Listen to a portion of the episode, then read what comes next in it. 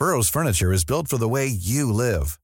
From ensuring easy assembly and disassembly to honoring highly requested new colors for their award-winning seating, they always have their customers in mind. Their modular seating is made out of durable materials to last and grow with you. And with Burrow, you always get fast, free shipping. Get up to 60% off during Burrow's Memorial Day sale at burrow.com slash ACAST. That's burrow.com slash ACAST. burrow.com slash ACAST. Heraldo Radio, con la H que sí suena y ahora también se escucha. Inicia. Heraldo Noticias de la tarde con Jesús Martín Mendoza. En Heraldo Radio.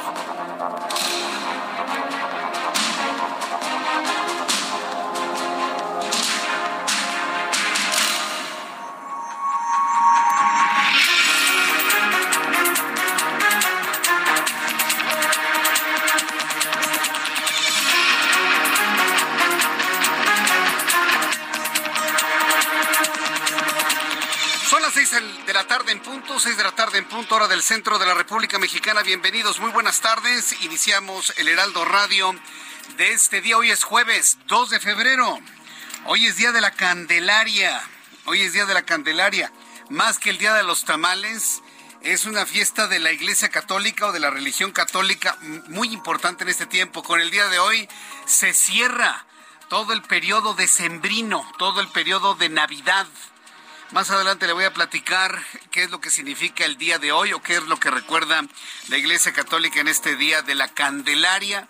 También le voy a platicar por qué los tamales se regalan en un día como hoy. Bueno, si me da oportunidad, le platico más adelante aquí en el Heraldo Radio. Por lo pronto, como siempre le digo, súbale el volumen a su radio, que le tengo la información más importante hasta este momento. Este jueves, el Partido Movimiento de Regeneración Nacional y sus aliados están exigiendo la renuncia de Santiago Krill. Mire, están tan desesperados los de Morena porque saben que son corruptos en algunos casos y que posiblemente pues no alcance ni el Estado de México o Coahuila o la presidencia o la jefatura de gobierno. Está tan desesperado Morena que están buscando cualquier asunto. Morena está pidiendo la renuncia de Santiago Krill a la mesa directiva de la Cámara de Diputados debido a que cumplió la ley, respetó el reglamento interno, el artículo 25, fracción 4, en donde nadie armado puede ingresar al salón de plenos. Entonces, en la mentira, como es la costumbre de los morenistas, eso lo digo yo, en la costumbre clara de los morenistas de mentir, mentir, mentir como respiran, pues ahora dicen que sí se podía. No es cierto, el reglamento es clarísimo. El reglamento es clarísimo. Tras la petición, Santiago Krill dijo que asume los errores que se hayan cometido, así como la responsabilidad de cada una de las intervenciones, pero él se ha manifestado respetuoso de la ley, porque dijo, la ley es la ley, la ley se cumple. Y si la ley dice que no puede entrar nadie armado al recinto, pues es lo que hizo cumplir finalmente, ¿no? ¿Cuál es la duda? ¿Cuál es el problema? Le voy a tener todos los detalles más adelante aquí en el Heraldo Radio. El senador de la República, Ricardo Monreal, finalmente aceptó que el candidato presidencial de Morena para las elecciones de 2024 sea elegido a través de las encuestas, pero con la condición, dijo Ricardo Monreal, con la condición de que estas no sean realizadas por el partido, sino por una de las casas encuestadoras que él mismo quiere proponer. Esto es lo que ha propuesto y puesto en la mesa Ricardo Monreal. Que lo haga el INE, ¿no? Que lo haga el INE. ¿O qué?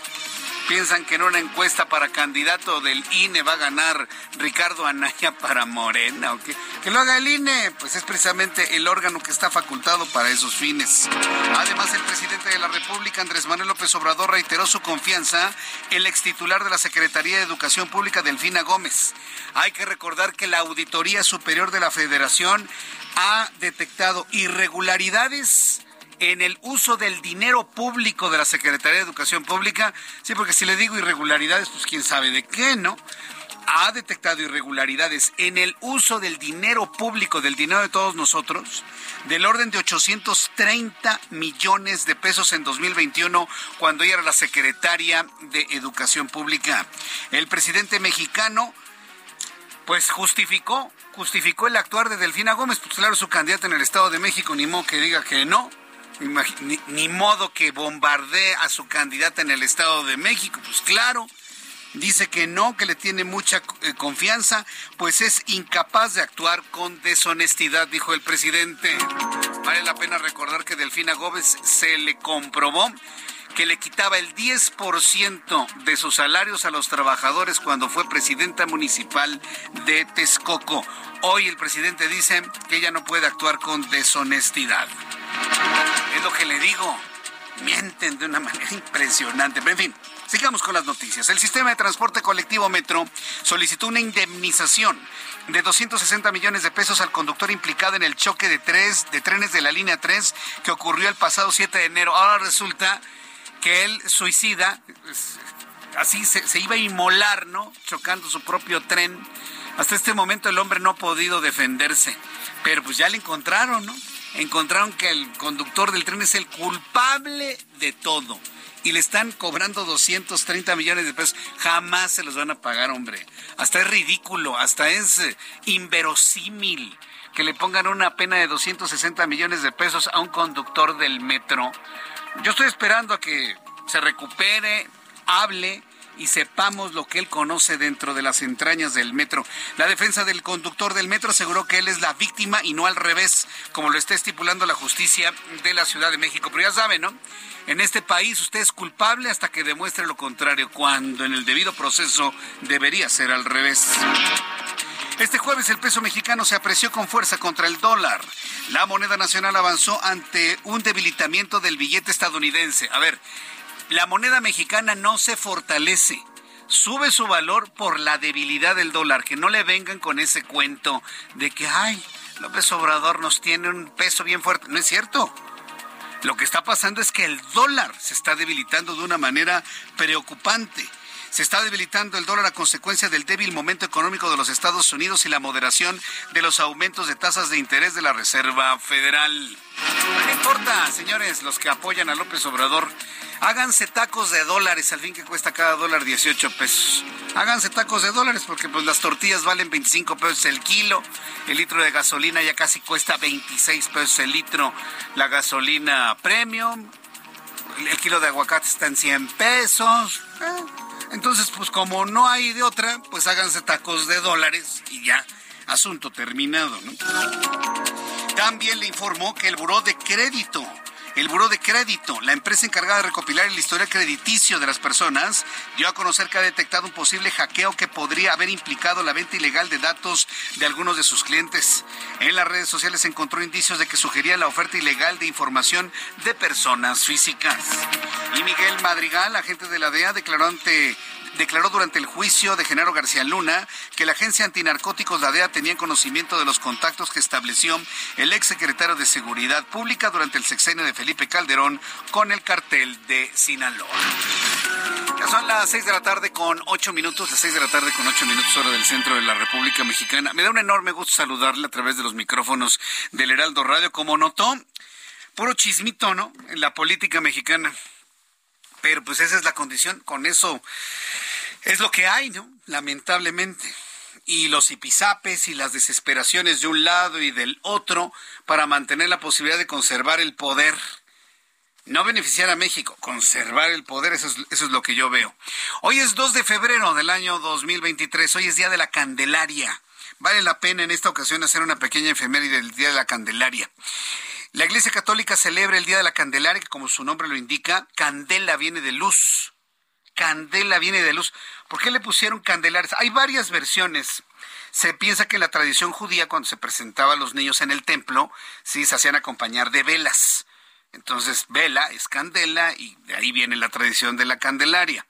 La otra explicación que existe es lo dicho por, eh, por Simeón, este sabio que estaba en el templo cuenta la historia y cuenta la Biblia, los textos bíblicos, que pasados 40 días después de que María dio a luz al niño Jesús, a nuestro Señor, pero que finalmente dio a, luz a un niño, en la tradición judía se tenían que esperar 40 días para que pasara lo impuro de las mujeres, entre comillas, ¿no?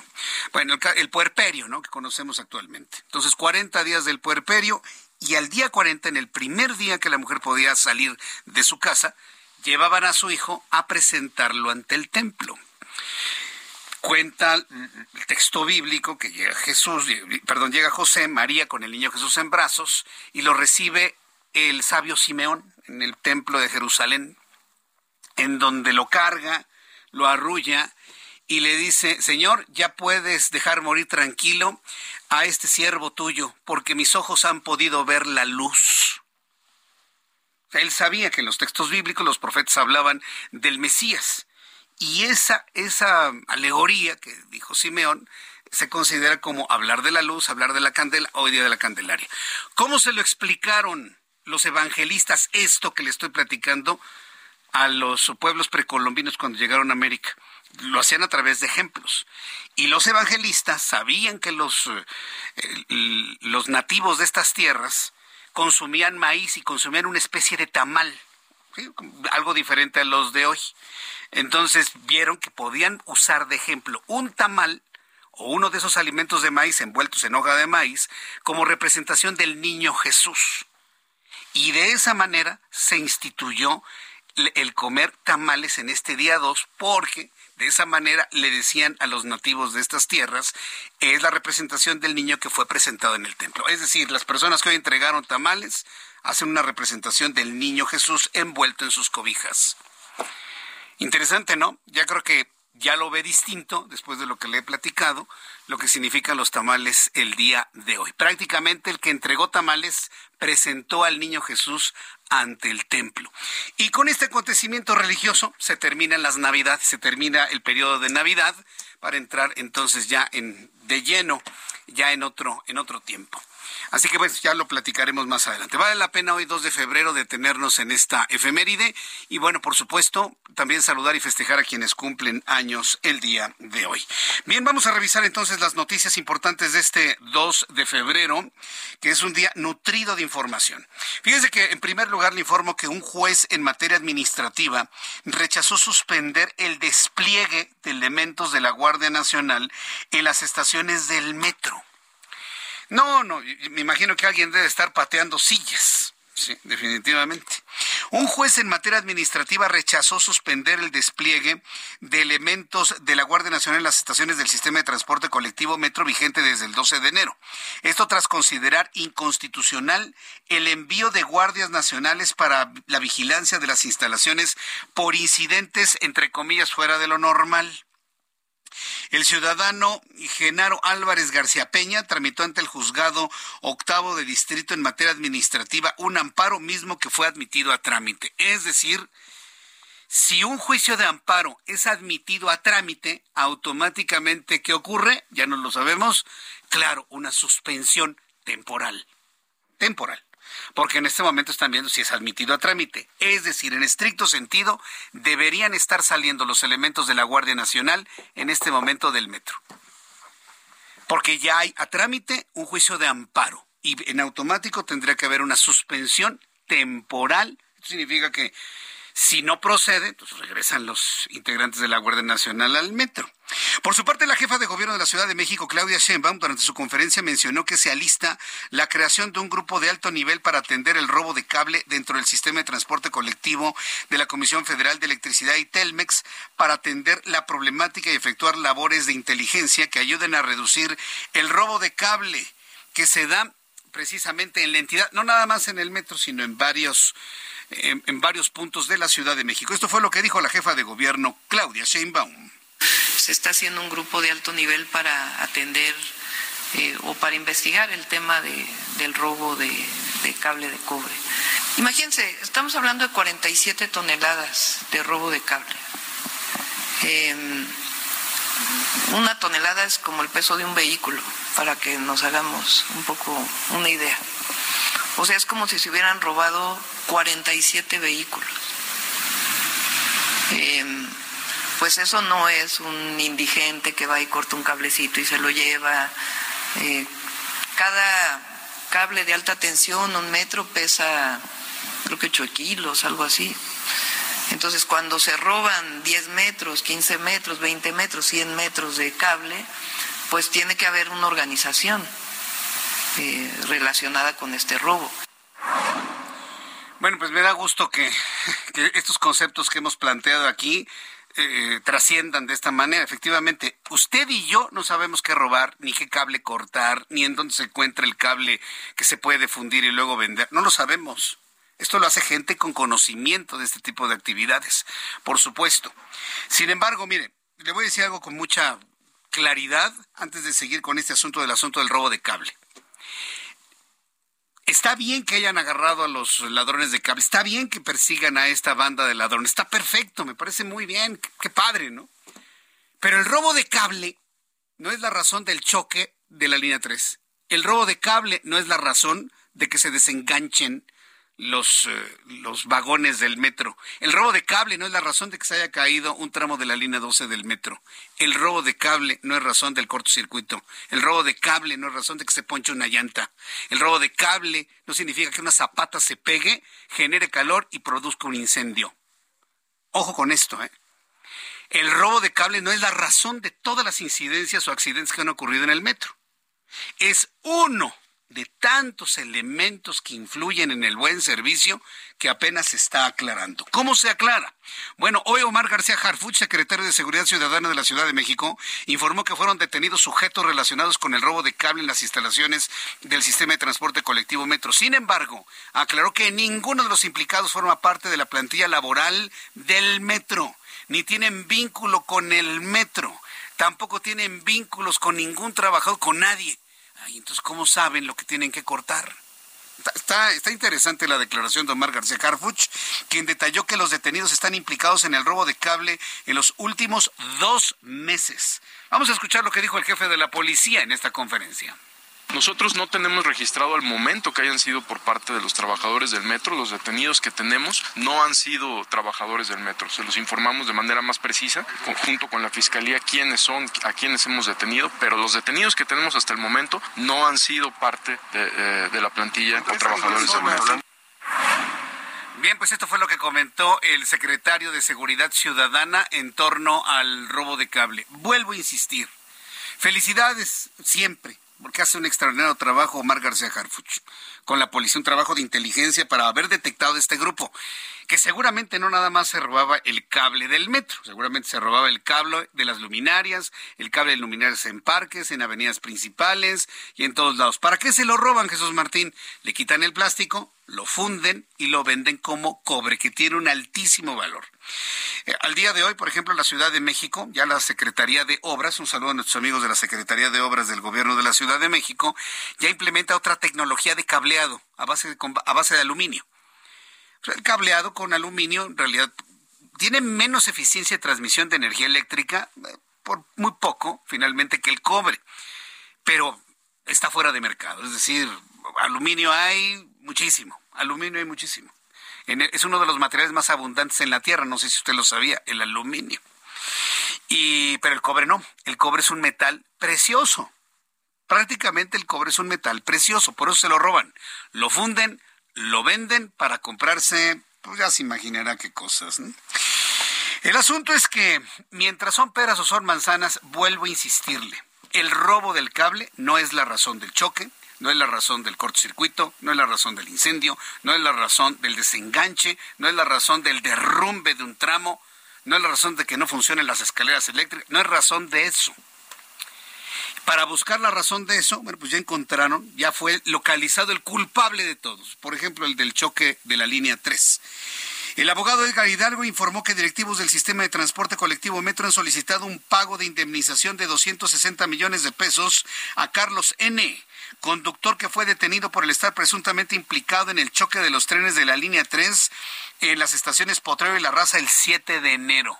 Es decir, el pobre conductor que ha de ganar cualquier cosa, le están pidiendo 260 millones de pesos. ¿Nota usted lo inverosímil del asunto?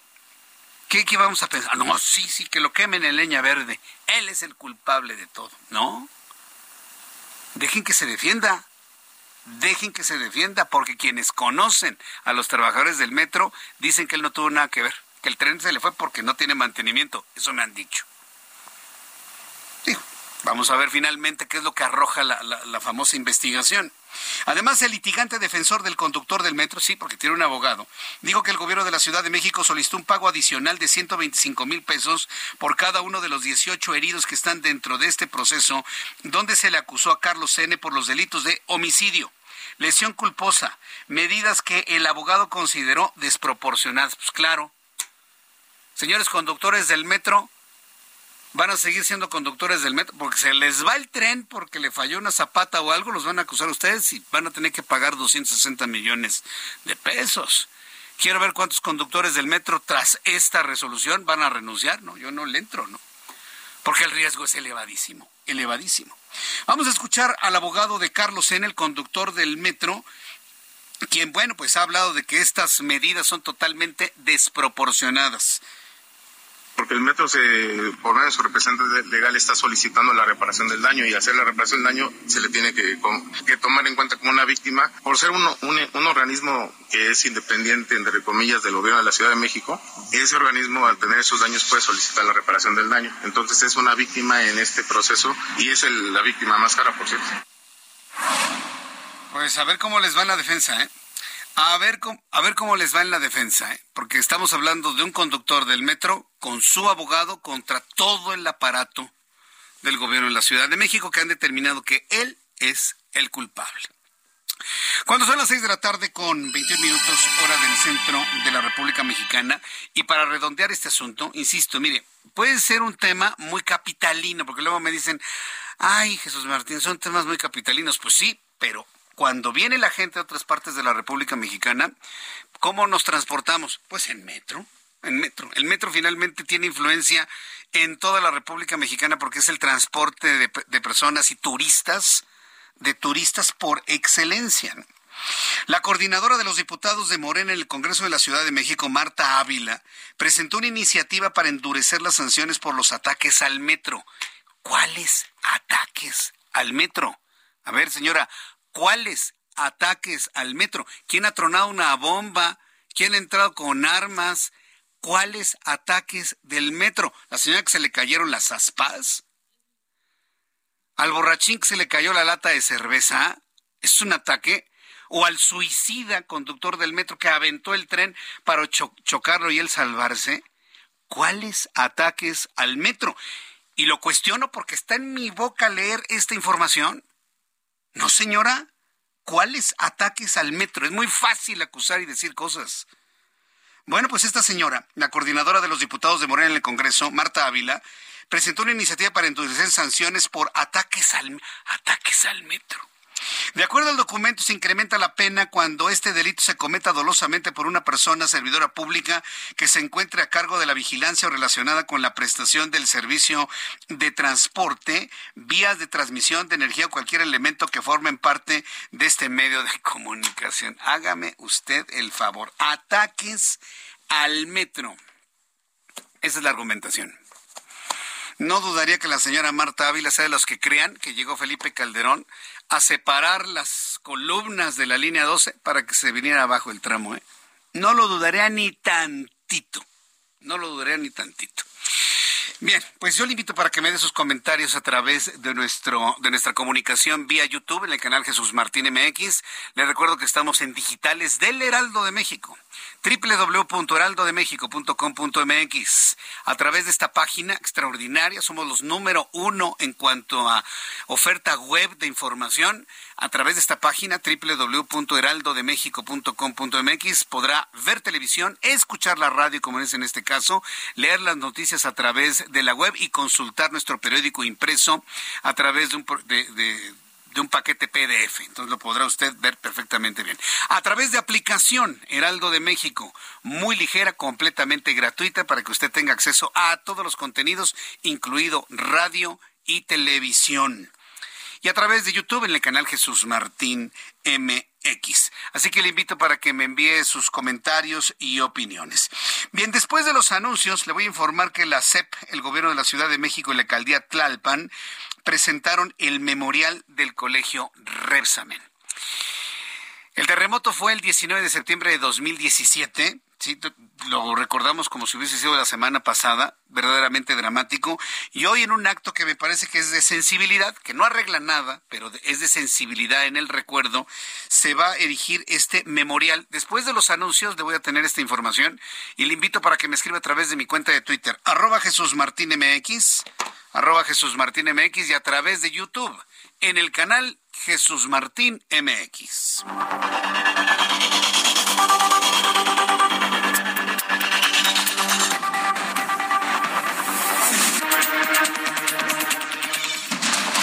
Escucha las noticias de la tarde con Jesús Martín Mendoza. Regresamos.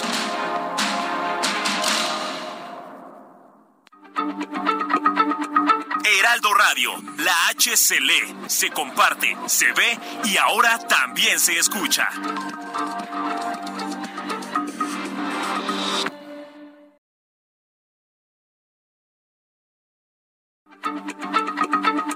Heraldo Radio, la H se lee, se comparte, se ve y ahora también se escucha.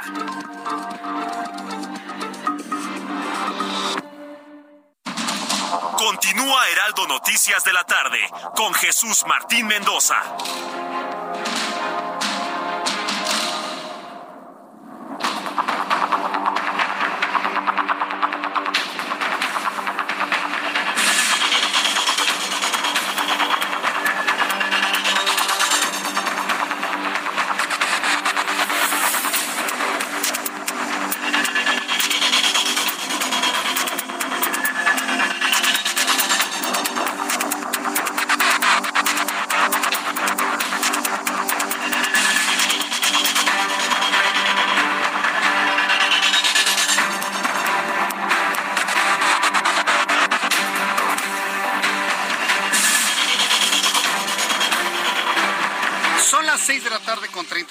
Seis y media. Seis de la tarde con 30 minutos hora del centro de la República Mexicana. Escucha usted el Heraldo Radio. Yo soy Jesús Martín Mendoza con las noticias del día de hoy.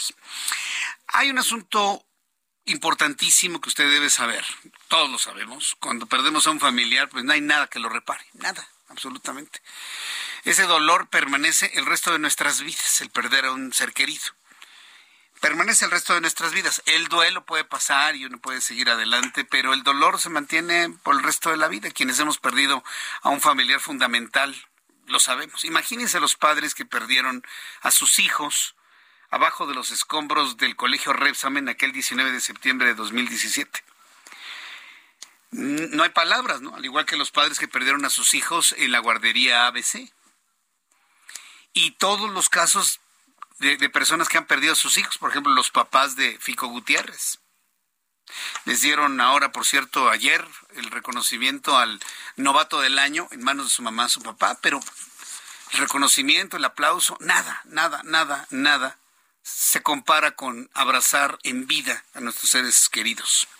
Por eso siempre abrácelos en vida, ¿eh? Siempre hijos, padres, madres, tíos, abuelos, primos, sobrinos, déjense de estar peleando, vuélvanse a hablar, porque en México somos mucho de, ay, yo no le hablo, háblele, usted no sabe si mañana ya no va a estar. Hasta Guillermo del Toro en su película lo dice, un día ya no estamos, un día ya no estamos. Hasta Guillermo del Toro con Pinocho lo, lo, lo plantea y lo establece. Entonces, tomando en cuenta eso, imagínense el dolor de los padres que perdieron a sus hijos cuando fueron a la escuela. No hay palabras, no hay acciones, nada absolutamente que recupere o alivie semejante dolor. Aún así, la Secretaría de Educación Pública, el Gobierno de la Ciudad de México, la Alcaldía Tlalpan, presentaron el Memorial Colegio Repsamen ubicado en la Alameda Sur. Esto en conmemoración de las víctimas del terremoto del 19 de septiembre de 2017 en ese plantel. 19 niños, 7 adultos. En el evento fue refrendada la coordinación de trabajo para la no repetición de un hecho similar. A ver, nadie puede detener la llegada de otro terremoto, ¿eh? A ver, tampoco. Tampoco. Nos pueden hablar de que, que no se repite un hecho como es. Que no se repitan los hechos de corrupción que generaron un inmueble que se cae en un terremoto. Debo entenderlo, porque los terremotos, mire, van a seguir ocurriendo, nos guste o no. Carlos Navarro, reportero del Heraldo Media Group, nos tiene la información. Adelante, Carlos. Buenas tardes, Jesús Martín. Te saludo con gusto a ti, auditorio, y te comento que nos encontramos en la Alameda Sur de la alcaldía Coyacán, donde en estos momentos la Secretaría de Educación Pública, el gobierno de la Ciudad de México y la alcaldía Tlalpan llevan a cabo la disputa pública a familiares de las víctimas del colegio Enrique Repsamen, donde lamentablemente perdieron la vida 26 personas, entre ellas 19 menores, el 19 de septiembre de 2017. En atención a la recomendación número 31 BG, diagonal 2019, emitida por la Comisión Nacional de Derechos Humanos, dichas instancias eh, gubernamentales están presentando el memorial Colegio, Colegio En este caso, el memorial fue realizado por la Secretaría de Obras y Servicios con una inversión de 22.2 millones de pesos y fue erigido en un área de 5.200 metros cuadrados. En este evento, Jesús Martín, hay contemplados nueve oradores. Acaba de pasar el director de Gobierno Digital de la DIP, Eduardo Blas, quien anunció que a partir de este jueves será pública la plataforma digital Escuela Segura, que el cumplimiento de la documentación para la operación de planteles en materia de protección civil. En estos momentos estamos escuchando a la fiscal general de justicia, Ernestina Godoy. También se contempla la participación de tres padres de familias quienes perdieron a sus pequeñitos en aquella fatídica fecha. También la alcaldesa de Tlalpan, Alfa González, va a estar participando. Y por último va a estar cerrando la jefa de gobierno, Claudia Sheinbaum, que recordemos fue eh, delegada de Tlalpan en 2017 cuando se vino abajo el colegio Enrique Repsamen. En estos momentos se está llevando a cabo esta disputa pública, Jesús Martínez. ¿Quién habla en este momento, Carlos Navarro? Se encuentra en estos momentos hablando la fiscal general de justicia, Ernestina Godoy, y es la segunda de los ponentes que se comentaba. Son nueve oradores que estarán tomando la palabra aquí en la Alameda. Bien, a ver, entonces dinos también, bueno, ¿qué, ¿qué, es lo que está? Déjanos escuchar un poco, ¿no? Lo que dice Ernestina Godoy en estos momentos. en estos momentos acaba de, de, concluir, podemos escuchar que la, que la gente le está aplaudiendo si me permites, eh, ¿quién van a anunciar? La madre de familia, Mónica Ortega, estará participando ahorita mismo, Jesús Martín. vamos a escuchar a la madre de familia. Eh, reflexionábamos de lo difícil que es recuperarse de un dolor así. Vamos a escucharla. Las autoridades presentes, secretaria de Educación Pública, jefa del Gobierno de la Ciudad de México, alcaldesa de Plaza y presidenta de la CNDH, invitados especiales, amigos y a todos los presentes, buenas tardes. Mi nombre es Alonso Ortega López y me encuentro hoy aquí en nombre de mi hija y de mi familia a cinco años de la tragedia que nos la vida. A las autoridades antes mencionadas, reconocemos su presencia en este lugar tan significativo para nosotros, quienes han acudido con la finalidad de ofrecer disculpas públicas a las familias que fuimos víctimas de actos de negligencia y corrupción y por los cuales 26 personas perdieron la vida en el derrumbe del Colegio de San. El camino recorrido no ha sido sencillo. Han pasado cinco años, cuatro meses y 19 días desde ese desgarrador momentos que cambian nuestras vidas para siempre y donde aún estamos muy lejos de decir que sea es sencillo. A pesar de lo complicado que ha resultado de sufrir la transformación en la existencia de nuestras familias, de todas las trabas y problemas a los que nos hemos enfrentado y de luchar contra muchos obstáculos. Bien, en unos instantes voy a regresar con mi compañero Carlos Navarro, que nos va a hacer un resumen pues, de lo más destacado, de lo más importante que se ha escuchado durante este momento eh, en, en, esta Alameda Sur, en donde finalmente se, se, se han reunido todos, inclusive todos los padres de familia de los niños que perdieron la vida. Bueno, son las seis de la tarde con 37 minutos, hora del centro de la República Mexicana. Continuamos con la información en el Heraldo Radio. Y bueno, pues eh, quiero informarle que la agencia antinarcóticos DEA, por sus siglas en inglés, conocían de los contactos y la relación que estableció el cartel de Sinaloa con Genaro García Luna, exsecretario de Seguridad Pública, en el sexenio eh, de Felipe Calderón. Así lo informó Miguel Madrigal, agente de la DEA en el juicio en contra del exfuncionario. Dicen que no nos ocupamos del tema de García Luna, eso es falso todos los días le he presentado información de cómo avanzando este juicio que hoy cumple 10 días. En la línea telefónica, Mike Vigil, ex jefe de operaciones internacionales de la DEA. Estimado Mike Vigil, qué gusto saludarlo. Gracias por tomar la comunicación del Heraldo Radio. Muchas gracias, Jesús. Es un placer. Hoy estuvieron involucrando conocimiento de la DEA de las actividades de Genaro García Luna. Y bueno, pues en el marco de este juicio, preguntarle, Mike Vigil, ¿tiene sustancia un señalamiento de esta naturaleza? Bueno, se trata de esto, Jesús, que por lo pronto, de lo que yo sé del juicio, entonces no hay algo ahí que yo pueda decir que es una prueba contundente. Normalmente en un juicio criminal se presentan uh, no nomás los testigos, uh, los uh, narcotraficantes, por ejemplo, en este caso, pero también, por ejemplo, otro, otro narco que estuvo presente que puede decir, si yo estuve con Julano de tal, yo estuve presente cuando sucedió esto, tenemos grabaciones, tenemos fotos, tenemos documentos, pero hasta el momento no ha visto eso. el, este, el grande del el lugar teniente de, de los Beltranes Leivas dice que secuestraron a a García Luna y se lo llevaron a ver a Arturo Beltrán, que Arturo Beltrán lo, regañó. Y esto también es algo curioso porque supuestamente lo pararon en una carretera, así como eh, era secretario, pues obviamente llevaba una escolta grande y entonces ah, no hubo resistencia y no al parecer lo llevaron para que lo regañara Arturo Beltrán Neiva y la escolta de García Luna se quedó al parecer cuatro horas esperando, no, no informaron al ejército, a otras agencias ah, de policía, al presidente, nada de eso. Entonces, Uh, todo esto que se ha presentado se me hace algo curioso. Sí, sí suena totalmente inverosímil, aunque yo creo que no hay que eh, minimizar, ¿no? El, poderío de estas personas, ¿no, Mike?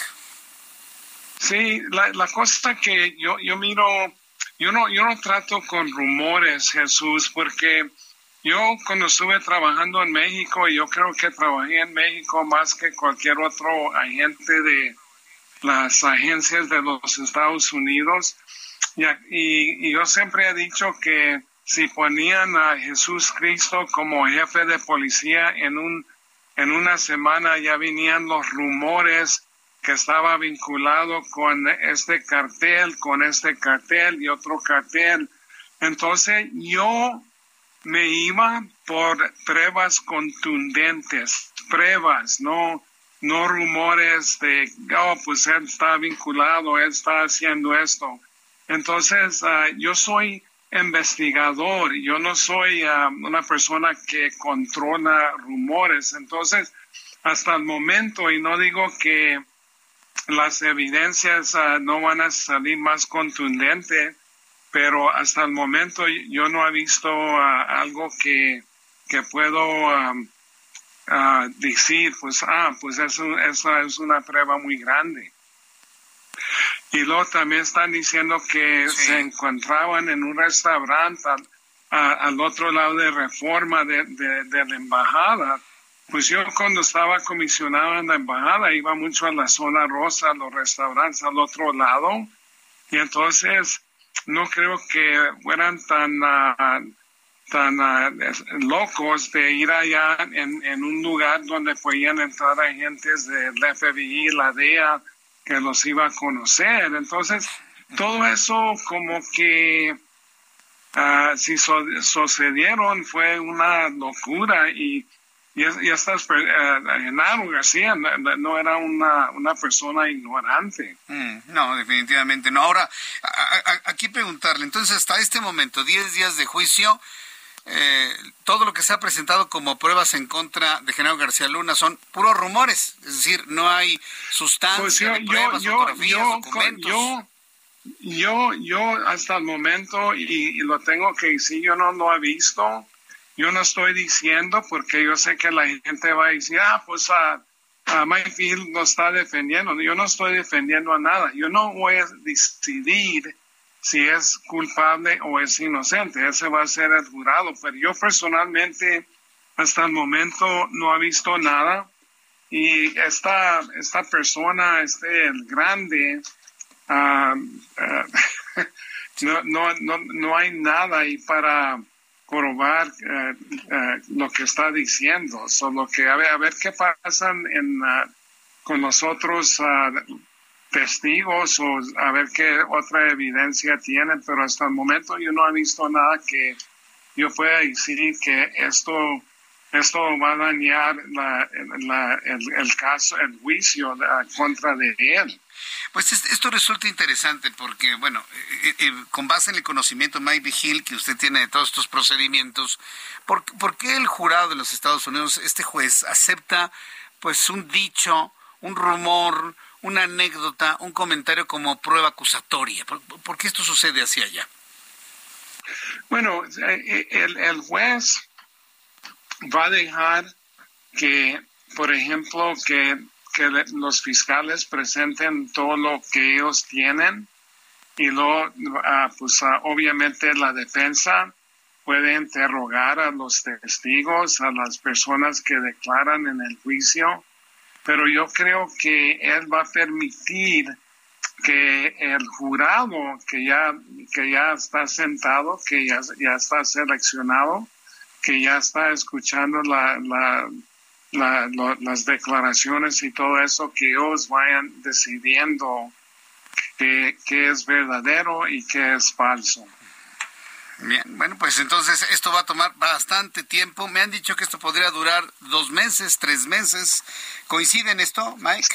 Este juicio. Sí, yo, yo creo que, bueno, en, en mi opinión, el, el, el um, lo que va a presentar el, los fiscales, yo creo que aproximadamente un mes. Y lo desconozco qué, pruebas o testigos que va a presentar en la, defensa. Entonces, pero yo creo que a mínimo un mes. Bien, pues Mike Vigil, yo agradezco mucho estos minutos de comunicación con el auditorio del Heraldo Radio y estaremos pues en una oportunidad futura volviendo a platicar conforme vaya avanzando este juicio que lo han calificado el juicio del siglo. Muchas gracias por este tiempo, Mike. Muchas gracias, Jesús. Siempre a la orden. Muchas gracias. Gracias, hasta luego, que le vaya muy bien. Es Mike Vigil, ex jefe de operaciones internacionales de la DEA. Lo ha escuchado usted aquí en el Heraldo Radio. Fíjese qué interesante. Bueno, antes de, decirle lo que pienso sobre esto, le invito a que me siga a través de YouTube en el canal Jesús Martín MX, ya sabe, lo clásico, ¿no? Que de repente manos extrañas tiran las transmisiones y ahorita ya estamos de vuelta en una segunda parte a través de YouTube, canal Jesús Martín MX, en el canal Jesús Martín MX. Fíjese lo interesante que nos acaba de decir Mike Vigil, y esto evidentemente le va a retorcer la entraña más de uno. Todo lo que se ha presentado en el juicio son puros dichos, nada de sustancia, puros rumores Nadie ha presentado documentos, fotografías y elementos de prueba suficientes. Nos dicen, ¿por qué no hablan de Genaro García Luna? Porque todos son rumores, señores. Y no lo digo yo, lo está diciendo un exagente de la DEA. Y lo acaba de aclarar. Lo que estoy diciendo no es porque defienda a Genaro García Luna. Es una descripción objetiva de un juicio que hasta el momento los fiscales han presentado dichos, escuchas, rumores, yo sabía, yo creía, a mí me dijeron, yo sé esto. ¿Por qué lo está haciendo así el juez? Porque quiere el juez primero descargar todo lo que tienen los fiscales para ir a la siguiente etapa del juicio. Está interesante. Entonces, hasta este momento no hay sustancia en ¿eh? las acusaciones contra Genaro García Luna, para bien o para mal, como usted lo vea. Objetivamente hablando, no hay sustancia. Nos lo acaba de decir un hombre como Mike Vigil. Faltan 12 minutos para que sean las 7, 12 minutos para que sean las 7 horas del centro de la República Mexicana. En asuntos de nuestro país, mientras esto sucede allá en Estados Unidos, asunto importante para Morena y para el presidente porque lo quieren utilizar como una herramienta electoral. Sí, claro, no tiene otro valor más que ese. Como herramienta electoral para el 2024, aquí en México seguimos aglutinándonos todos los mexicanos en grupos que puedan de alguna manera generar un diagnóstico, propuestas de solución para quien pueda aspirar a la presidencia de la República. Ese es el objetivo de México Colectivo. Vaya golpe que recibió México Colectivo en el momento que Cuauhtémoc Cárdenas se deslindó. Tengo en la línea telefónica a Aurelien Gilabert, coordinador de vinculación de la iniciativa México Colectivo. Aurelien, me da mucho gusto saludarle. Bienvenido. ¿Cómo está? Bien, bien, muchas gracias por la invitación y el espacio. Encantado de estar contigo. Gracias por tomar la comunicación. ¿Cuál es la primera lectura que debemos tener todos en el momento en el que, independientemente si era parte o no era parte, mediáticamente Cuauhtémoc Cárdenas fue erigido como parte fundamental del México colectivo? Tan fue así que el propio presidente de la República lo calificó de adversario político. Es decir, lo creímos todos, lo entendimos todos así, hasta el propio presidente de la República. El deslinde de Cuauhtémoc Cárdenas, ¿qué saldo presenta para este naciente grupo México Colectivo, Aurelien?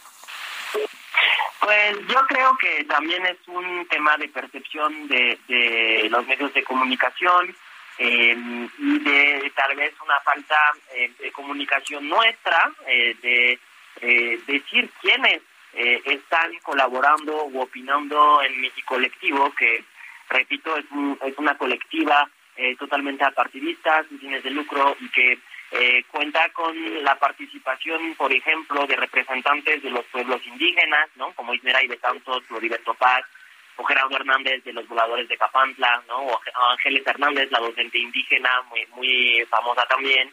Em, otras personalidades muy jóvenes, ¿no? Como pues Andrés Castañeda del colectivo Nosotros, liderado por Mauricio Merino, en fin. Un, un montón de personalidades de la sociedad civil y del activismo de la academia que están colaborando y están opinando rumbo a una, una visión de país pues innovadora eh, porque se está construyendo eh, eh, de manera digital y entre grupos que no se habían hablado antes por esta vía, ¿no? y en, a lo que respecta el, el, ingeniero, la salida o la, el comunicado más bien del ingeniero Cárdenas, pues yo creo que hay que remitirse a su carta, es, es una carta bastante clara, eh, sin dejar de admirar todo el trabajo que eh, ha realizado y ha logrado el ingeniero Cárdenas. Yo creo que eh, este grupo de México Colectivo reconoce el liderazgo del ingeniero Cárdenas y sobre todo la esencia de su último libro, Democracia Progresista. a partir de la cual nace México Colectivo. Sí, correcto, eso, eso lo podemos entender. entiendo entonces que México Colectivo es un colectivo de varios colectivos, eso me queda completamente claro. Sin embargo, ahora que se menciona precisamente este asunto de que es una figura muy importante el hijo Cuauhtémoc Cárdenas, pues tan importante fue que minutos, ya ni siquiera horas, minutos antes de conocer la carta de deslinde, yo estaba entrevistando a Amalia García. Y ella en su entrevista que tuve en, mi programa de televisión, pues habló de las de los del gran trabajo y la gran figura que significaba Cuauhtémoc Cárdenas y que estuviese dentro de este grupo. Me dice usted, Aureli, que hubo falta de comunicación. Pero esto no sé si le da algún golpe mediático al grupo, que no me gustaría porque millones de mexicanos confiamos en agrupaciones de política o de intelectuales en la política para sacar a nuestro país adelante, Aurelian. Yo creo que más que un golpe mediático, pues le da una visibilidad eh, que yo agradezco y como lo mencioné, el ingeniero Cárdenas no solamente es un liderazgo que reconocemos en México colectivo, sino que es un liderazgo que reconocemos, creo que la gran mayoría de las los mexicanos, que y más los que estamos trabajando en el activismo, ¿no? Eh, y, ahí eh, creo que también es muy importante mencionar que México Colectivo se acaba de lanzar eh, México Colectivo pues, tiene una fecha de nacimiento que fue el 30 de enero, no tiene fecha de caducidad y va a seguir opinando y anunciando muchas acciones, especialmente en este tema de febrero, que va a demostrar quiénes realmente eh, somos y estamos en México Colectivo. qué, qué, interesante. Me gustó mucho esta definición, se lo confieso, Aurelien, porque yo le pregunto si no es un golpe mediático y me dice, no, no es un golpe mediático, eh, nos da mayor visibilidad. Eso es ver el vaso medio lleno. Y verlo así es pensar positivamente, pensar joven, cuestión de enfoques. Como siempre hemos dicho aquí en el Heraldo de México. Y sí, tiene razón. Yo creo que si no hubiese sido por algo como lo de Cuauhtémoc Cárdenas, menos personas estuvieran hablando de México colectivo en este momento. Estoy totalmente de acuerdo. ¿Cómo van a aprovechar esa visibilidad de manera positiva? Pues primero eh, empezar a luchar contra esta visión de que cualquier iniciativa o cualquier movimiento debe ser de un personaje únicamente y tener un solo vocero, que en general además son puros hombres. Entonces en México Colectivo eh, estamos desarrollando una, eh, una estrategia de vocerías de personas que participan en la colectiva y que promueven causas antes de promover personas. Para nosotros eso es lo más importante porque hoy en día Jesús, tú dime, eh, ¿quién habla de la causa indígena en la toma de decisión? ¿Quién habla de la causa de las personas con discapacidad? ¿Quién habla de la causa de las personas LGBTI? Y te puedo enumerar todos los movimientos históricamente excluidos de la toma de decisión que pretende invitar México Colectivo y de hecho hay muchas personas representantes de esos movimientos que ya están participando en mi colectivo. Entonces, eso va a ser nuestra estrategia de visibilización, hablando de las causas y visibilizando soluciones para estas causas. Bien, Aurelín Gilabert, muchas gracias por este tiempo para el auditorio del Heraldo Radio. Seguiré platicando con algunos de los actores, de los integrantes, eh, artistas, deportistas, políticos que conforman a este colectivo. Muchas gracias por este tiempo, Aurelien. Gracias. Gracias, hasta luego. Que le vaya muy bien. Bueno, pues el coordinador de vinculación de la iniciativa México Colectivo. Sí, yo también escuché lo del término colectiva. Ahorita le platico de dónde viene después de los anuncios, resumen de noticias. Escucha las noticias de la tarde con Jesús Martín Mendoza. Regresamos.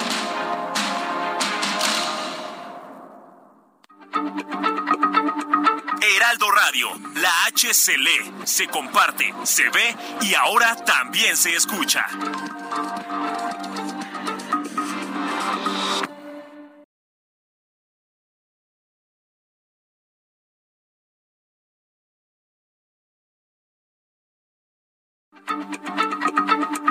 Heraldo Radio, la H se lee, se comparte, se ve y ahora también se escucha.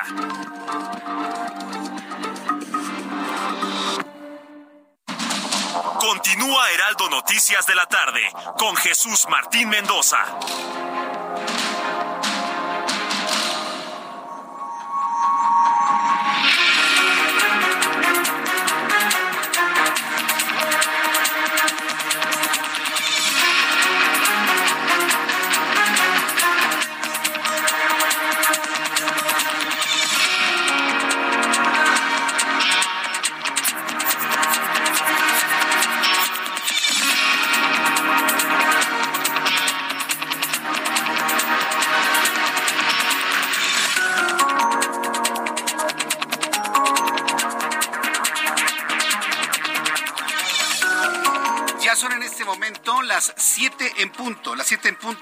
Del centro de la República Mexicana, le presento un resumen con las noticias más importantes en el Heraldo Radio.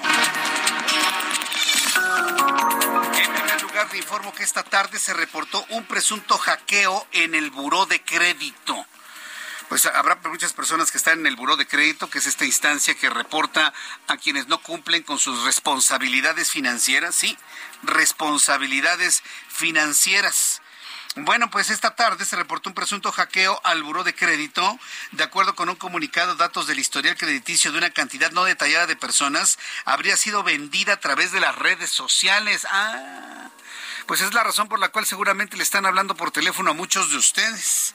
Agregó que como parte de su política permanente de revisión de la seguridad de la información, encontró en algunas redes sociales indicios que sugerían la oferta ilegal de información de personas físicas que incluyen algunos datos que coinciden con los que administraban en 2016 y estos habrían sido obtenidos de manera indebida. Pero a ver, seamos realistas. Yo esta versión no la creo, ¿eh? Le voy a decir por qué no la creo. Porque si a mí me dicen te vendo la base de datos. ¿De qué? ¿De la gente del buró de crédito? No, gracias. Pues si están en el buró de crédito es porque no pagan. ¿O me equivoco? No, por eso no lo, son inverosímiles. Hay que analizar las cosas. ¿De verdad van a vender la base de datos de un grupo de personas que por la razón que sean han incumplido en sus pagos de créditos, hipotecarios, automotrices o de lo que sea, pues no me conviene, porque si yo los, los jalo como mis clientes, no me van a pagar lo que les venda en, por principio de cuenta, ¿eh? por principio de cuenta. Entonces, tomemos esta nota que al ratito le voy a dar con más detalle aquí en el Heraldo Radio con toda reserva. En otra información, Ricardo Monreal, coordinador de Morena en la Cámara de Senadores, aseguró que aceptará que el método de elección del candidato morenista a las elecciones de 2024 sea a través de encuestas. Mike Vigil, ex jefe de operaciones de la DEA, informó en entrevista con el Heraldo Radio que por el momento no se han presentado pruebas contundentes en contra de Genaro García Luna, que prueben las declaraciones, acusaciones y rumores que realizaron los narcotraficantes en su contra, especialmente cuando declararon que el exfuncionario y los delincuentes salían a lugares públicos donde podían ser arrestados con facilidad, especialmente porque Genaro García Luna no era una persona ignorante esto fue lo que nos dijo un conocedor del tema, Mike Vigil, exagente de la DEA. Entonces yo me iba por pruebas contundentes, pruebas, no, no rumores de, oh, pues él está vinculado, él está haciendo esto. Entonces ah, yo soy investigador, yo no soy ah, una persona que controla rumores. Entonces, hasta el momento, y no digo que las evidencias ah, no van a salir más contundentes, pero hasta el momento yo no he visto ah, algo que, que puedo ah, decir, pues, ah, pues eso, eso es una prueba muy grande. Esto fue lo que nos dijo Mike Vigil. Dice, hasta este momento son solo rumores y eso no significa que yo defienda a Genaro García Luna. Objetivamente son solo rumores.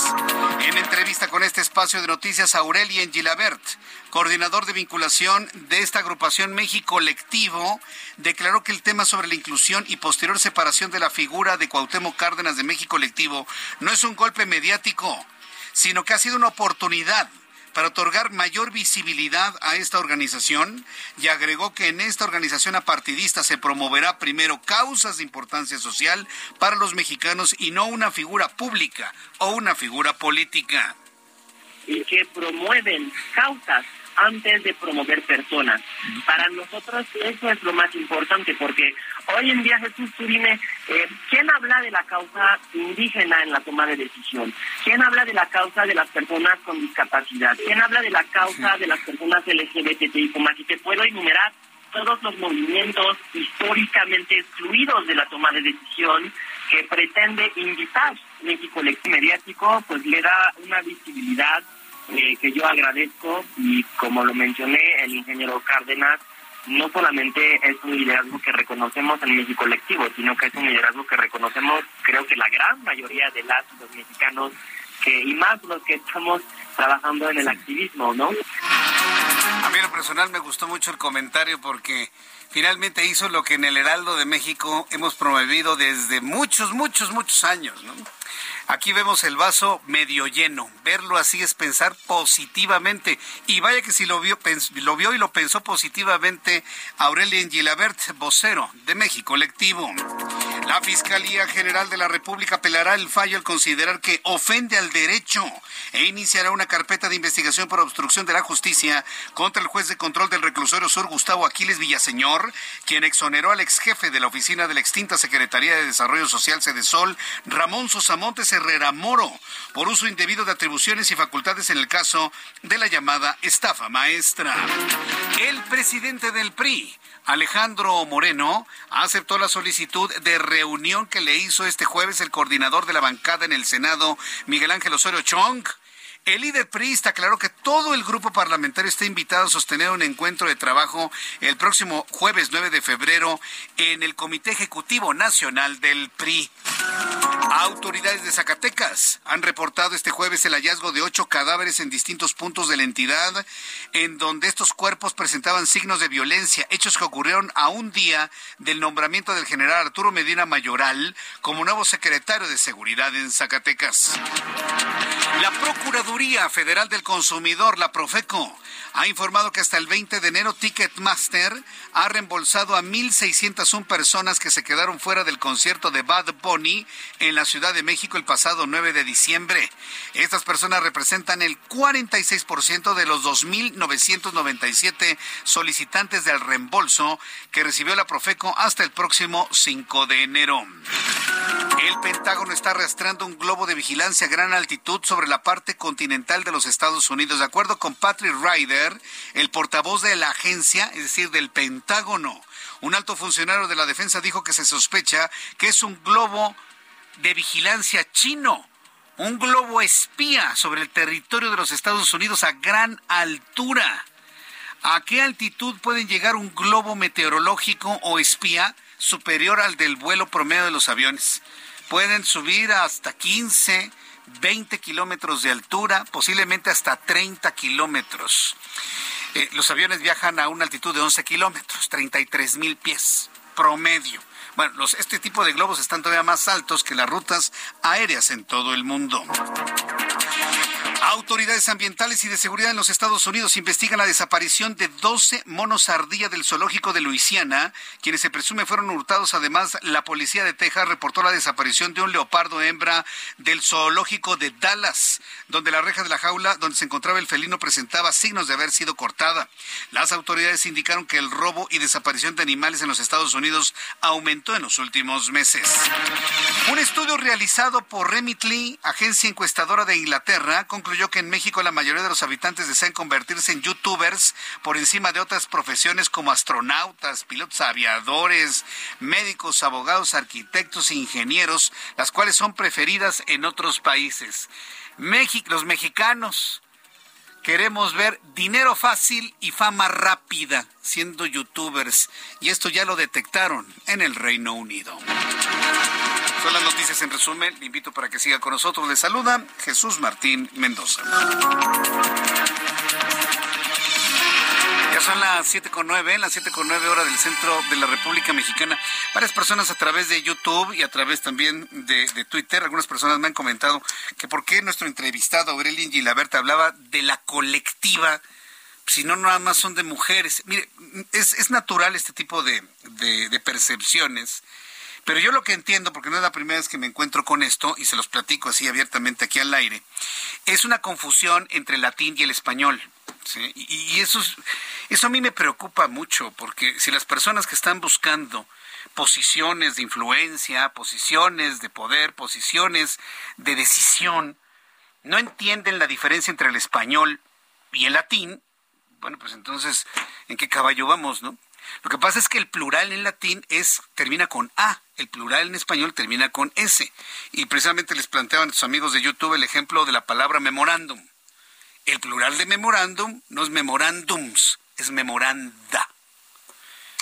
Entonces, en esta idea, algunos piensan que para decir varios colectivos, entonces es colectiva. No, no, no, señores, no es colectiva, es colectivos nos guste o no, con una O bien redonda y una S bien marcada. Colectivos. Ese es el plural de colectivo en perfecto y correcto español. No es latín. Pues confundir el español, las palabras del español con latín, pues está, está complicado, ¿no? Me veo la obligación de hacerlo, porque nos escuchan muchos niños y muchos jóvenes. Y la verdad a mí me duele mucho la destrucción de nuestro idioma, por la razón que sea. Que es inclusión, que si esto, que si lo que sea.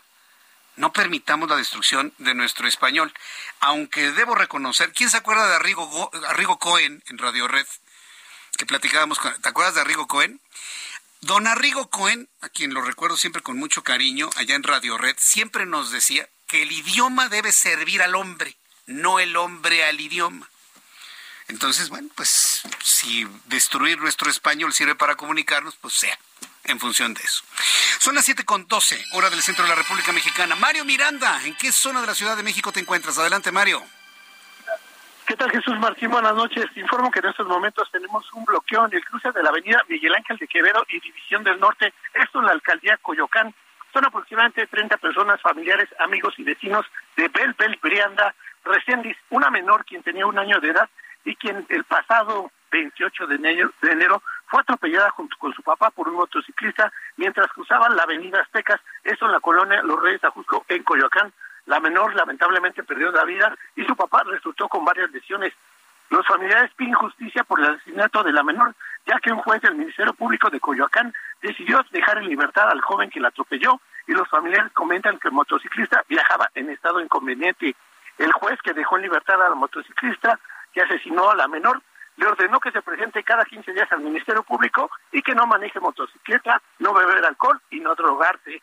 Los manifestantes pues continuarán con este bloqueo hasta que llegue alguna autoridad y les platique les indique por qué dejaron en libertad al asesino de la menor Velvet Jesús Martín. Estas personas iniciaron el bloqueo alrededor de las 4 de la tarde, ya tienen más de tres horas de bloqueo, lo iniciaron en la avenida Aztecas y caminaron sobre Avenida Pacífico para llegar lo al cruce de Miguel Ángel de Quevedo y División del Norte, donde en estos momentos se encuentran. Ya también se trasladó una comitiva a lo que es al Ministerio Público de Coyoacán para platicar con las autoridades y les explique el por qué dejaron en libertad a esta persona, Jesús Martín.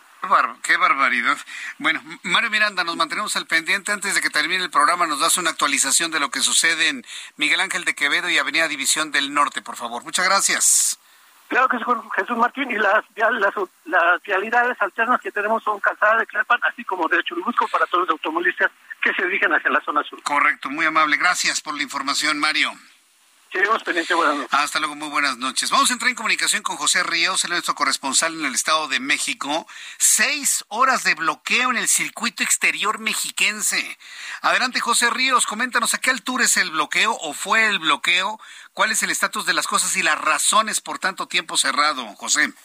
¿Qué tal, Jesús Martín? Buenas noches, te saludo con gusto a ti, a quienes nos escuchan por el Heraldo Radio. Pues sí, como bien comentas, conductores de pipas y camiones de volteo pertenecientes al sindicato 22 de octubre, pues han bloqueado los accesos al circuito exterior mexiquense en los municipios de Nezahualcóyotl, Ixtapaluca y Texcoco. Y esto, pues a diferencia de distintos bloqueos que han ocurrido en la región y que es normal en esta autopista, en esta ocasión el bloqueo, Jesús Martín, es para exigir a la misma dueña de la autopista, que es la empresa Aleática, el pago por los servicios que le han prestado para el mantenimiento de este mismo circuito exterior mexiquense. Los inconformes Jesús Martín colocaron sus unidades para impedir que los automovilistas ingresen a la autopista en la caseta T3, esto en el kilómetro 54 en el municipio de Nezahualcóyotl, así como en la caseta T4 ubicada en Ixtapaluca y en la caseta Nabor Carrillo que conecta en la autopista Peñón Texcoco. Hasta el momento, pues bueno, Jesús Martín, las autoridades del gobierno del Estado de México, la Secretaría de Seguridad Pública Estatal, pues están realizando la movilización de automovilistas hacia otras rutas para llegar a la Ciudad de México. Sin embargo,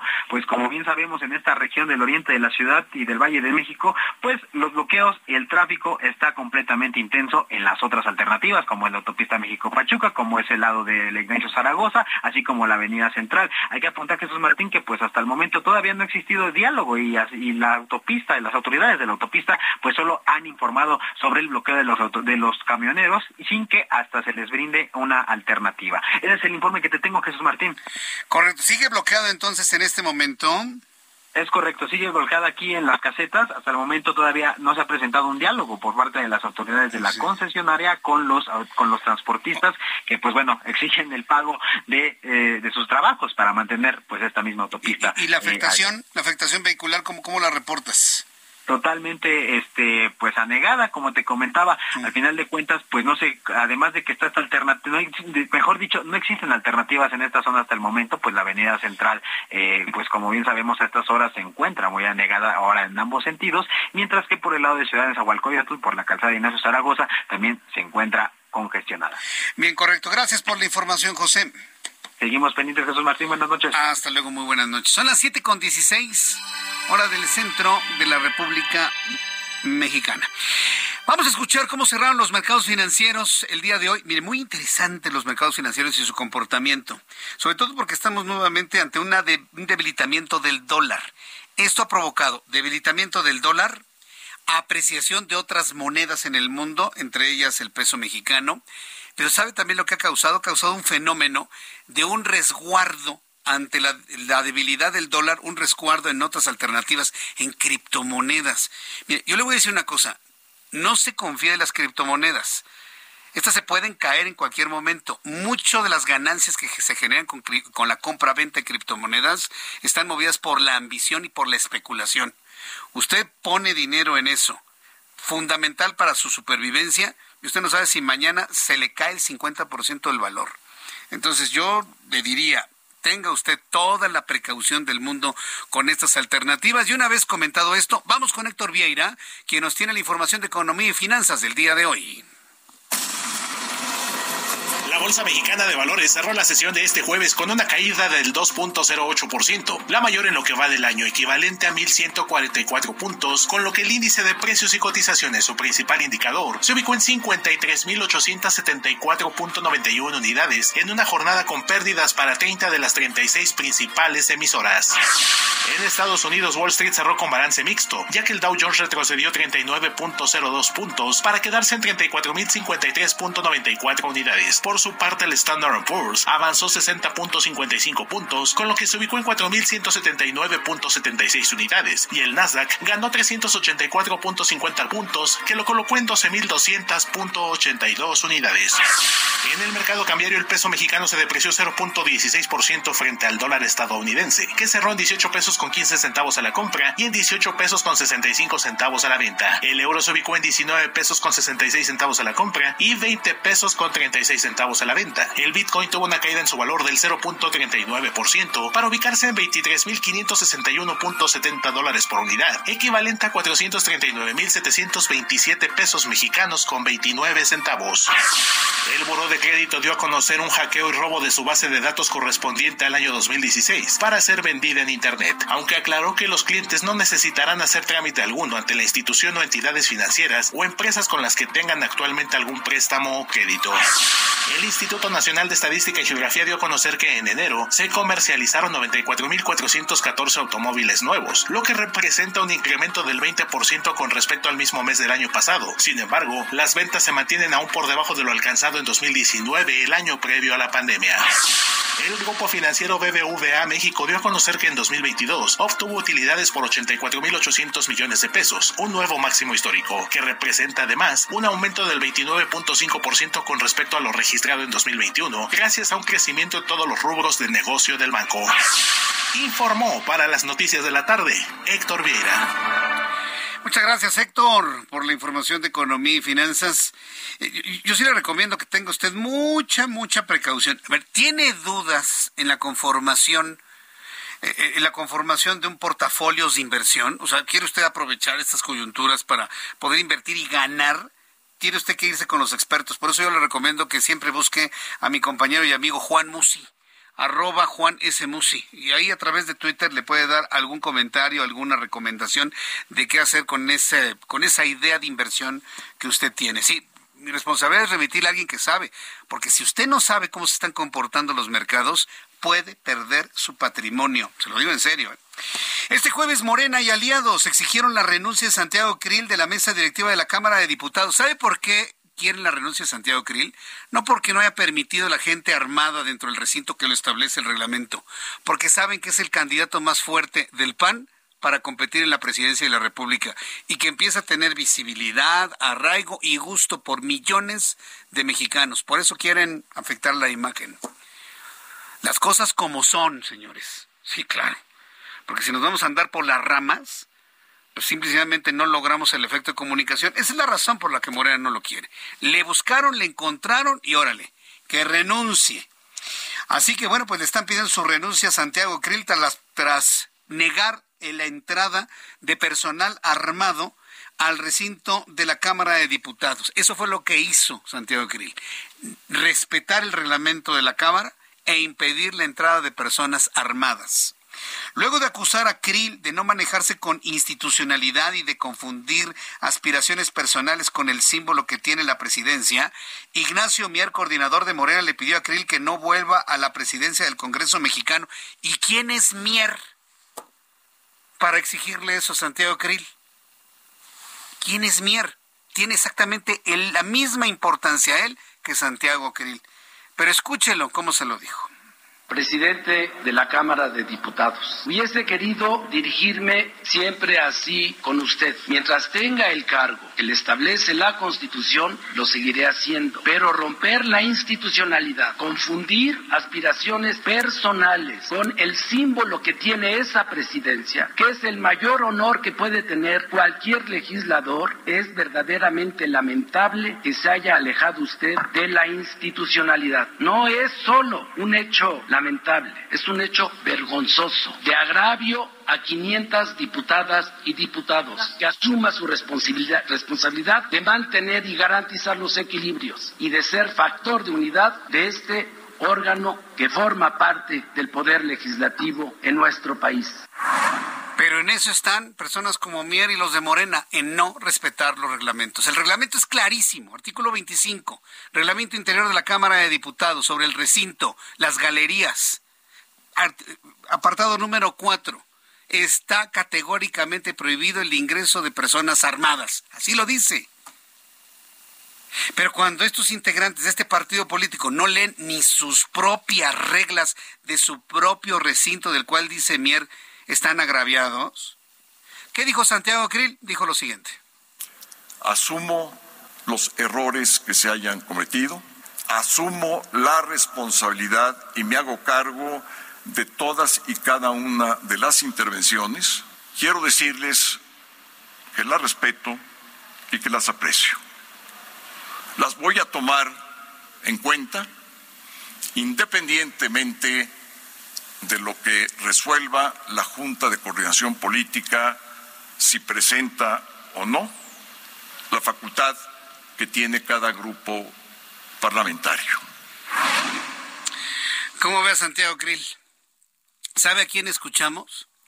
A Galileo Galilei, cuando fue llamado por la Inquisición para que se retractara de que la Tierra era redonda que giraba en torno al Sol lo acabamos de escuchar. Ante esa Inquisición, la Inquisición de ahora, la Inquisición de Morena, ¿qué es lo que puede hacer? Decir, sin embargo, se mueve. Sin embargo, respeté el reglamento interior. Saludos, Santiago Krill. La presión es muy dura. Vamos a ir a los anuncios y yo le invito para que me escriba a través de mi cuenta de Twitter, arroba Jesús Martín MX, arroba Jesús Martín MX y a través de YouTube en el canal Jesús Martín MX. Envíeme su opinión de las noticias del día de hoy.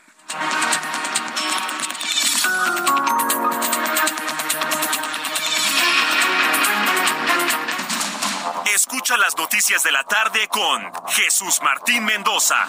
Regresamos.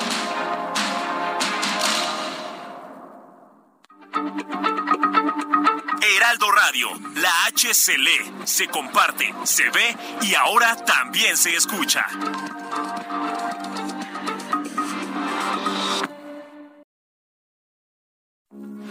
Heraldo Radio, con la H que sí suena y ahora también se escucha. Continúa Heraldo Noticias de la tarde con Jesús Martín Mendoza. Thank you. Amigos del Heraldo Radio, qué gusto saludarlos en este momento porque les tengo una información muy importante. De acuerdo a estudios científicos, está comprobado que las enfermedades surgen por falta de nutrientes y también por la pérdida y oxidación de las células de nuestro cuerpo.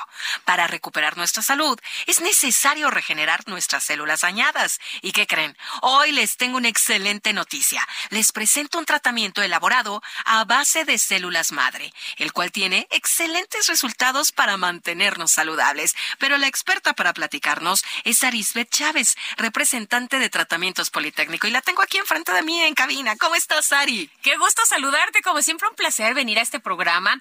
Fíjate que este tratamiento, en serio, debemos de aprovecharlo. Aquí en nuestro país tenemos investigadores que han logrado cosas extraordinarias y este precisamente está hecho a base de células madre. Todos tenemos células madre en, en nuestro cuerpo. Son las encargadas de regenerar tus órganos, tejidos cartílago, hueso y la piel. Pero perdemos millones de ellas todos los días. Claro, ¿y cómo las motivamos, no? Y cómo las recuperas. Este tratamiento que es eh, aprobado, investigado por científicos reconocidos a nivel mundial, nos ayuda a regenerar el funcionamiento de todos nuestros órganos y los resultados son que recuperas la salud, tienes huesos más fuertes, más saludables y sobre todo luces una piel joven y radiante. Las células madre actualmente se utilizan para tratar más de 80 enfermedades. Tenemos pacientes que de verdad les va muy bien con este tratamiento, diabetes, lupus, cáncer, tumores, funciona muy bien en Parkinson, en Alzheimer, artritis reumatoide, en ansiedad, en depresión y estrés. Y a mí me gusta enfatizar esto porque a veces pensamos que nada más tenemos una depresión ahí pasajera. Puede que tengamos un desorden químico que con este tipo de tratamientos nos puede ayudar a sentirnos muy bien. Además, las células madre ayudan a mejorar el sistema circulatorio, a frenar la propagación de células cancerígenas, mejoran la función renal y hepática y el funcionamiento de nuestro sistema nervioso central. Tan importante. Este tratamiento, fíjate que es riquísimo en antioxidantes y dota de una cantidad de nutrientes y sobre todo de antioxidantes que andamos buscando siempre en todos lados a todo nuestro cuerpo en una sola cápsula, mi querida Moni. Por eso de verdad que funciona desde la primera semana. A mí me gusta mucho esto que estás platicando. En una sola cápsula tenemos tantos antioxidantes y tantas bondades, pero ¿a dónde? ¿A dónde encontramos este tratamiento? ¿Algún número para marcar?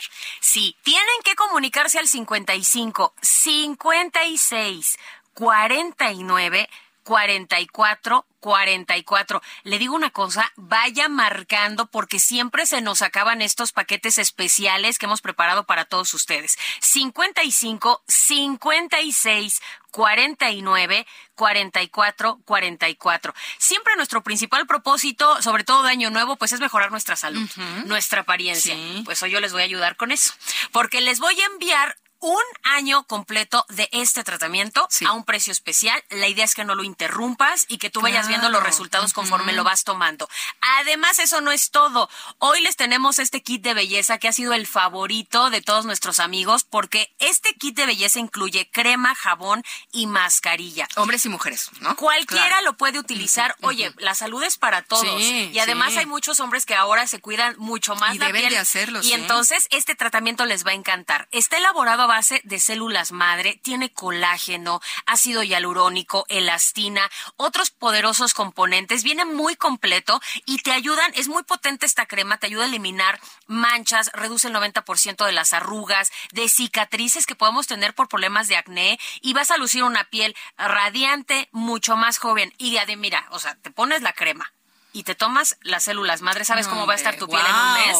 Sana. Espectacular. Además, el jabón es una delicia porque exfolia la piel, elimina toxinas, células muertas y además cerramos con broche de oro porque la mascarilla crea un efecto lifting.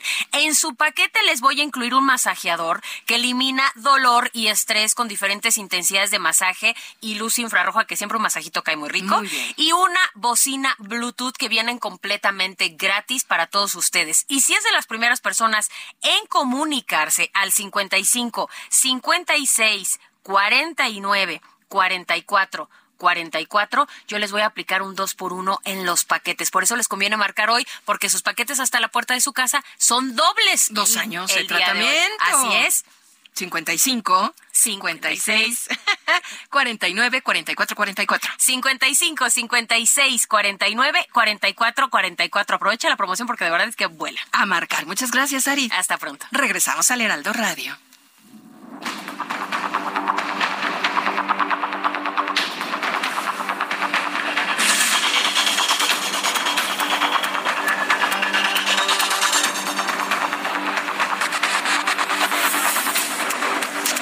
Son las 7 con 35, las 19 horas con 35 minutos, hora del centro de la República Mexicana.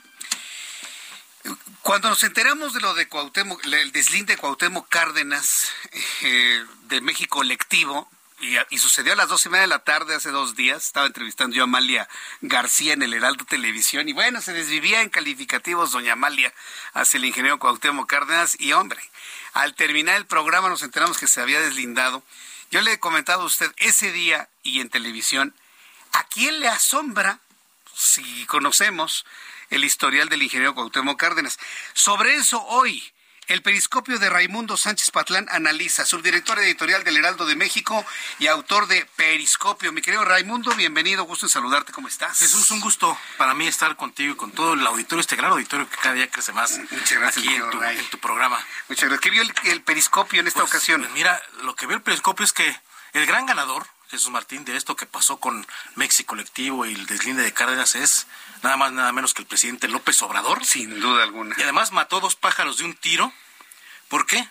Pues porque prácticamente este, pues esta plataforma que crearon varios políticos, entre ellos Dante Delgado, Josefina Vázquez Mota, el ex candidato presidencial Francisco Labastida, pues nació muerta, o Pues- moribunda, moribunda, dejemos. Sí, sí, está- moribunda. Tiene terapia intensiva ¿Por qué? el bebé. Porque el ingeniero Cárdenas, al ser pues la, la máxima figura de la izquierda mexicana, eh, pues le iba a dar esa pluralidad, legitimidad y autoridad moral a este a esta iniciativa que crearon eh, no para competir por las elecciones sino para hacer una especie de contrapeso ahí algo algo algo similar eh, recordarás a lo que a lo que se hizo con aquel grupo San Ángel que le estalló a Carlos Salinas de Gortari en el el grupo San 94 Ángel, sí. más o menos algo así se pretendía hacer con propuestas de país etcétera etcétera pero con el deslinde de Cárdenas pues quedaron las mismas caras de siempre ¿no? Los prá- prácticamente los mató. Y la segunda, el segundo pájaro que mató fue pues aquella cacareado y ya tan sobado y tan desgastado emote que le han puesto al ingeniero de ser el líder moral de la izquierda. Ya dejó de ser el líder moral de la izquierda, Cuauhtémoc Cárdenas, eh, porque su deslinde llega, como bien dices, el martes, más o menos a las dos y media de la tarde. Sí. Horas después, pocas horas después de que el presidente López Obrador lo tundió en la mañanera, lo agarró latigazos en la mañanera Sí. y le dijo que era eh, uno de sus adversarios. No lo hizo Cuauhtémoc Cárdenas el lunes que se presentó la, la plataforma, que todos sabemos se vino anunciando desde hace 15 días que él iba a ser prácticamente el frontman de esta de este de este grupo, iba a ser el rockstar, iba a ser prácticamente la voz la, la voz y, la, y el rostro más visibles de esta de esta iniciativa. No no no se deslindó antes Cárdenas, se deslindó hasta que López Obrador lo tundió en la mañanera. Todavía el lunes, aunque se ausentó, no fue, no tuvo ni siquiera la decencia, y hay que decirlo con todas sus letras, Jesús Martín, no tuvo la decencia el ingeniero Cuauhtémoc Cárdenas de decir, espérense, espérense, yo nada que ver con esto, yo, yo ya me bajé, yo nunca he participado, o he- lo que haya sido, nunca tuvo la decencia, sino hasta que López Obrador lo tachó de adversario, y se acaba con eso su, pues esa- ese mito genial que creó la izquierda de que era el líder moral. ¿Por qué? Porque además no es la primera vez que los deja vestidos y alborotados a sus compañeros de lucha, Jesús Martín, a viejos compañeros de, de sus luchas, los deja vestidos y alborotados. Ya lo hizo en 2021 con Porfirio Muñoz Ledo, con esta, este frente que quería armar en defensa de la Constitución y los organismos autónomos. No quiso entrarle Cuauhtémoc Cárdenas, no le quiso entrar a la marcha de, para, de la defensa del INE, de la de noviembre del año pasado. La del 13 de noviembre. Y, y mucho menos le va a entrar a la del próximo 26 de febrero. ¿Cuál liderazgo moral? Pues ya se acabó, se quitó ese San Benito, se quitó esa túnica que le habían puesto pues más a fuerza, porque hay que ser sinceros, Jesús Martín, él no la la pidió. historia. Él no la pidió, él no la pidió, le pusieron eso, ese mote de liderazgo moral y pues ya le pesó tanto esa, eso que se la quitó y sobre todo pues le pesa más porque ahora pues carga sobre las espaldas con el peso de tener a su hijo Lázaro Cárdenas Batel en la nómina de Palacio Nacional. Ah, ya te entendí. No, pues si piensa mal, ya acertarás. Claro. Piensa mal. Pero a ver, dime una cosa. Entonces, esa fue la motivación, no el hecho de que le haya dicho conservador, adversario. Él, él sabrá la motivación. Lo cierto es que Cuauhtémoc Cárdenas tampoco puede ponerse en un plan, como han dicho, ahorita todos lo están defendiendo todavía, pero no puede ponerse en un plan de yo estoy por encima de todo esto.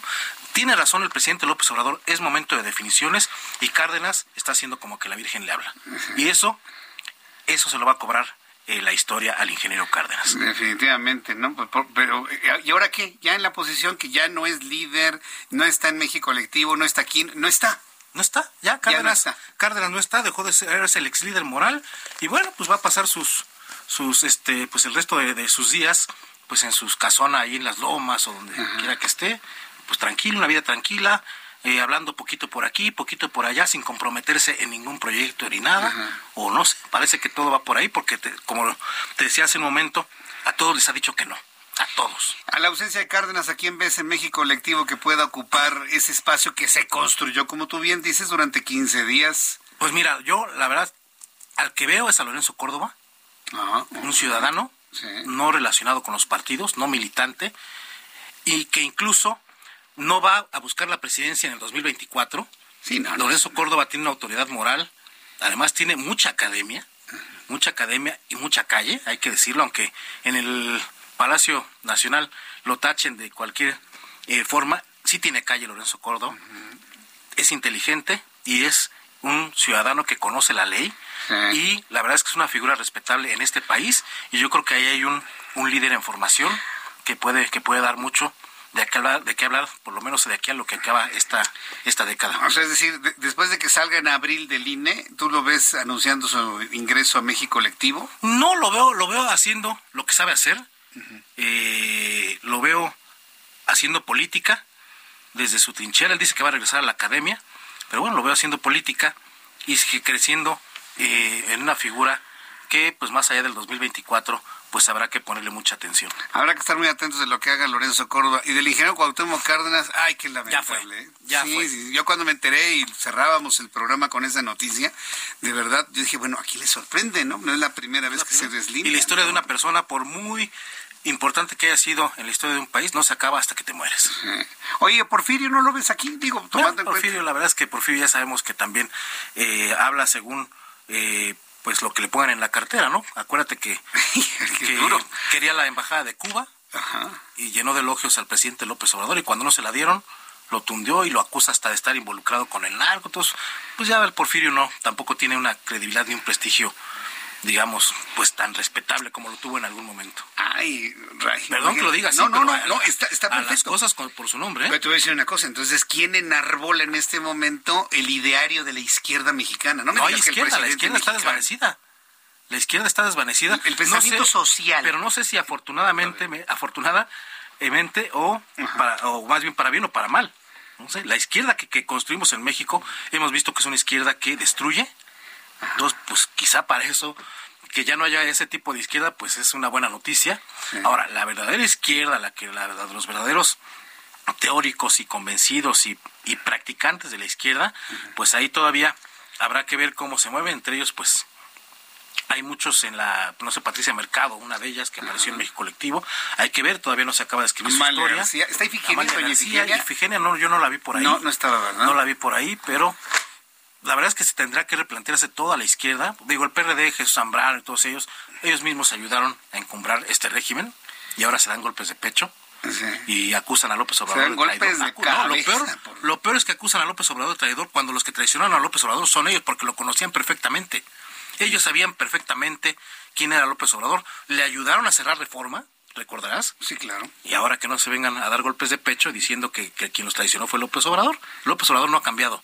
Los que han cambiado son ellos, porque no les tocó este pues lo que pensaban que les iba a tocar. Muy bien, hoy Raimundo, hoy este análisis sacando chispas aquí en el Heraldo Radio. Muchas gracias. Es que es, por- eh, co- pues por los tamales. Eh, eh, ¿Ah, sí? Fueron de Ese fue el día de los chipilín, todo el día de tamales. entonces, Fueron de tres fueron de gallo, yo creo.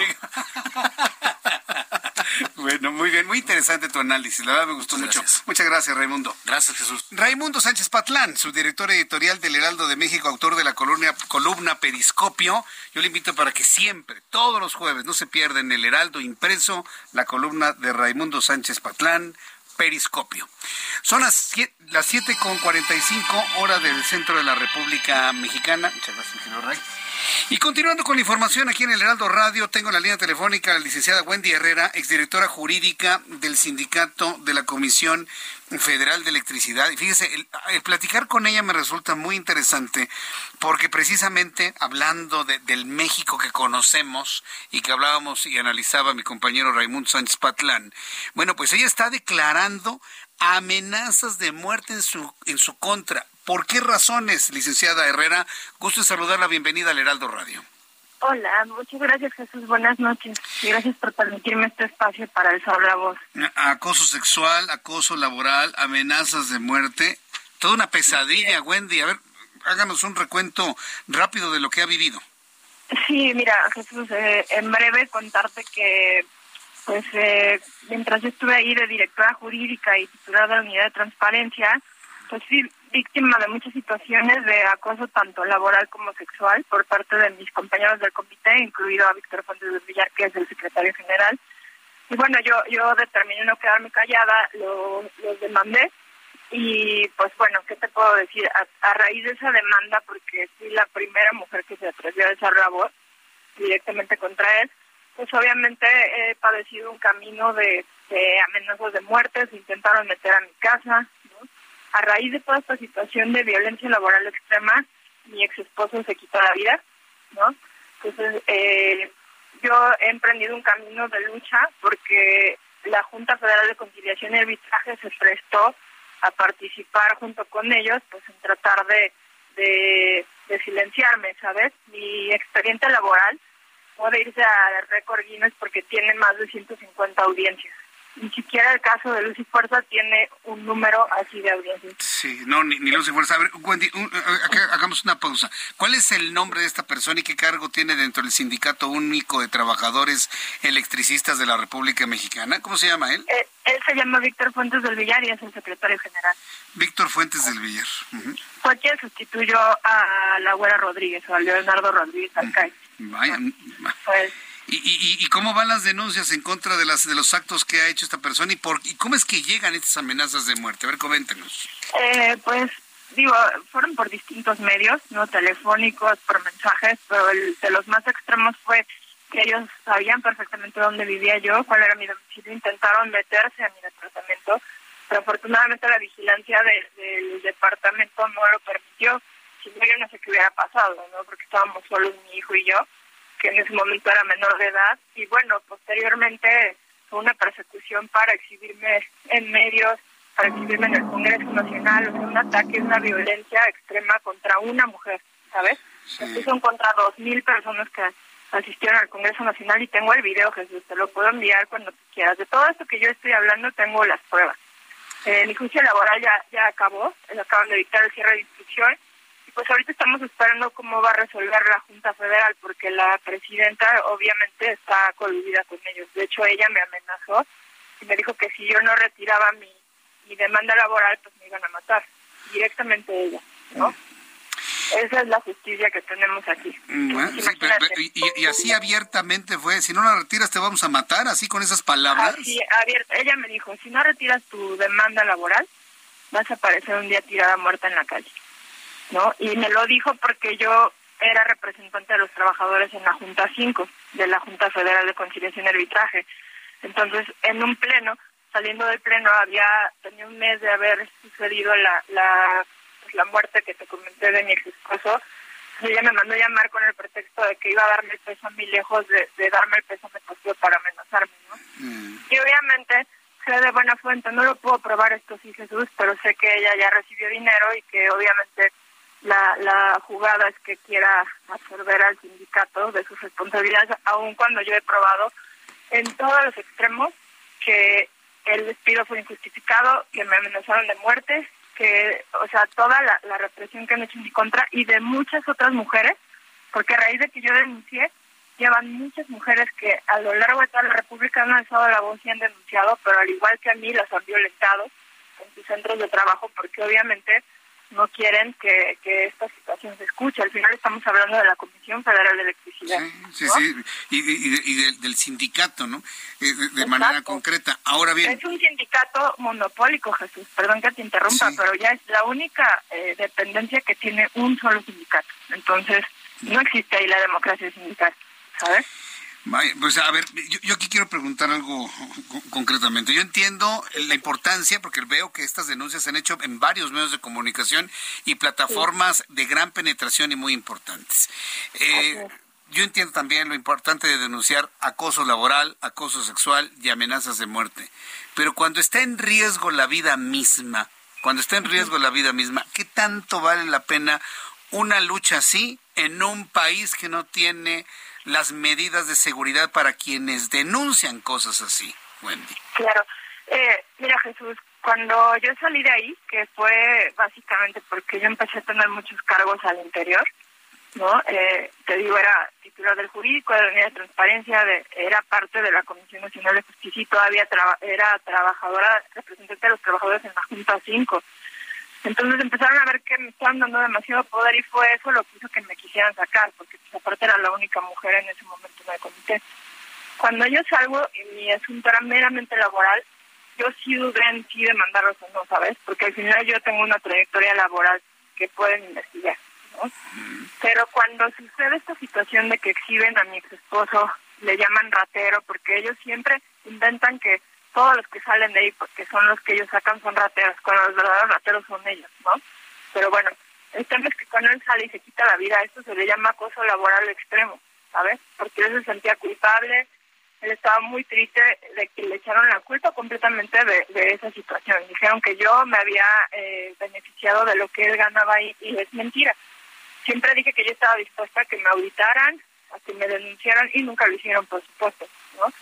Entonces, cuando sucede esta situación, Jesús, a mí ya no me importó hasta dónde tuviera que llegar, pero yo iba a limpiar el nombre de él, el mío, porque finalmente yo tengo más de 20 años trabajando en diferentes dependencias y para ellos fue muy fácil decir, es una ratera, la sacamos cuando no era cierto. Entonces yo no me quedé callada, ¿sabes? Y hasta ahorita sigo luchando, Jesús. Pero sí es increíble que en un país donde firmamos un tratado de comercio, ¿no? que en su capítulo 23 habla justamente de, de, quitar este tipo de situaciones, se hagan tan descaradamente en la empresa estratégica del Estado, que es ese. Ahora, ¿cómo cuidarse? ¿Con quién protegerse? ¿A dónde ir? ¿Dónde vivir? ¿Qué, qué, qué ha pues, reflexionado sobre esto, Wendy? En que yo lo he hecho ha sido eh, a través del Poder Judicial, buscando medidas de protección. La Junta Federal me las negó, aun cuando la Secretaría de Trabajo publicó un protocolo en relación a esto, a terminar con los casos de violencia laboral. Hablo de la violencia tanto sexual como laboral, ¿no? No me las quiso dar, me las negó. Toda esta situación yo la denuncié ante la FGR, porque al final ellos están incumpliendo con esa parte. Y busqué atención a través del CABI, que es el Centro de Atención de Violencia a la, a la Mujer, que básicamente es eh, defensa para mujeres que son violentadas en su hogar, pues ¿sabes? Pero mi caso es el único que tienen reportado de violencia laboral y sí me brindaron apoyo y me dieron medidas de protección por jueces eh, federales. Entonces, imagínate, un líder sindical está para cuidar los derechos del trabajador. Imagínate que se convirtió en mi verdugo, ¿sabes? Y yo, o sea, yo era del comité ejecutivo que se espera de las compañeras que no han tenido el mismo alcance que afortunadamente en este caso he podido tener yo, Aquí lo importante es la el visibilizar públicamente, mediáticamente todo esto, que puede ser también una muy buena... Es una buena forma de defenderse también, sin duda alguna. Wendy Herrera, es directora jurídica del sindicato del SUTERM de la CFE. Muchísimas gracias por compartirnos esta historia aquí en El Heraldo y nos mantenemos muy atentos de cómo va, avanzando el caso. Muchas gracias, Wendy. gracias, Jesús. Gracias. Gracias, un, abrazo. Es Wendy Herrera. Qué miedo, oiga. Imagínese estar metido en todo esto. Pero claro, su decisión, valiente mujer, denunciando todo este tipo de acosos en contra de estos poderosos líderes. Con esta noticia, con esta entrevista nos despedimos el día de hoy. Que México, ¿eh? Que México tenemos. Pero siempre hay luces al final del túnel, ¿eh? No se crea que todo va a ser malo siempre. Siga disfrutando algún tamalito del Día de la Candelaria. Recuerde el significado del tamal, del tamalito. La presentación significa la presentación del niño Jesús en el templo. Y lo espero mañana en punto de las 2 de la tarde. Heraldo Televisión, canal 8.1, 161 de Sky, Heraldo Radio en México, Estados Unidos. Gracias, hasta mañana. Esto fue Heraldo Noticias de la tarde con Jesús Martín Mendoza.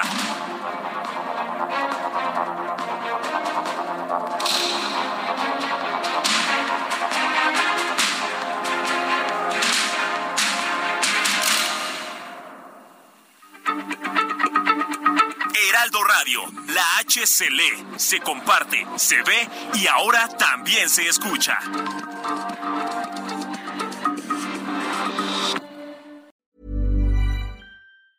When your skin feels nourished and glows, you radiate confidence. Osea makes giving your skin a glow up easy with their clean, clinically proven Mega Moisture Duo. This seaweed powered duo features two of Osea's best sellers, Undaria Algae Body Oil and Undaria Collagen Body Lotion. Glow from the inside out. Get 10% off your first order with code GLOW at OseaMalibu.com. That's O S E A Malibu.com code GLOW.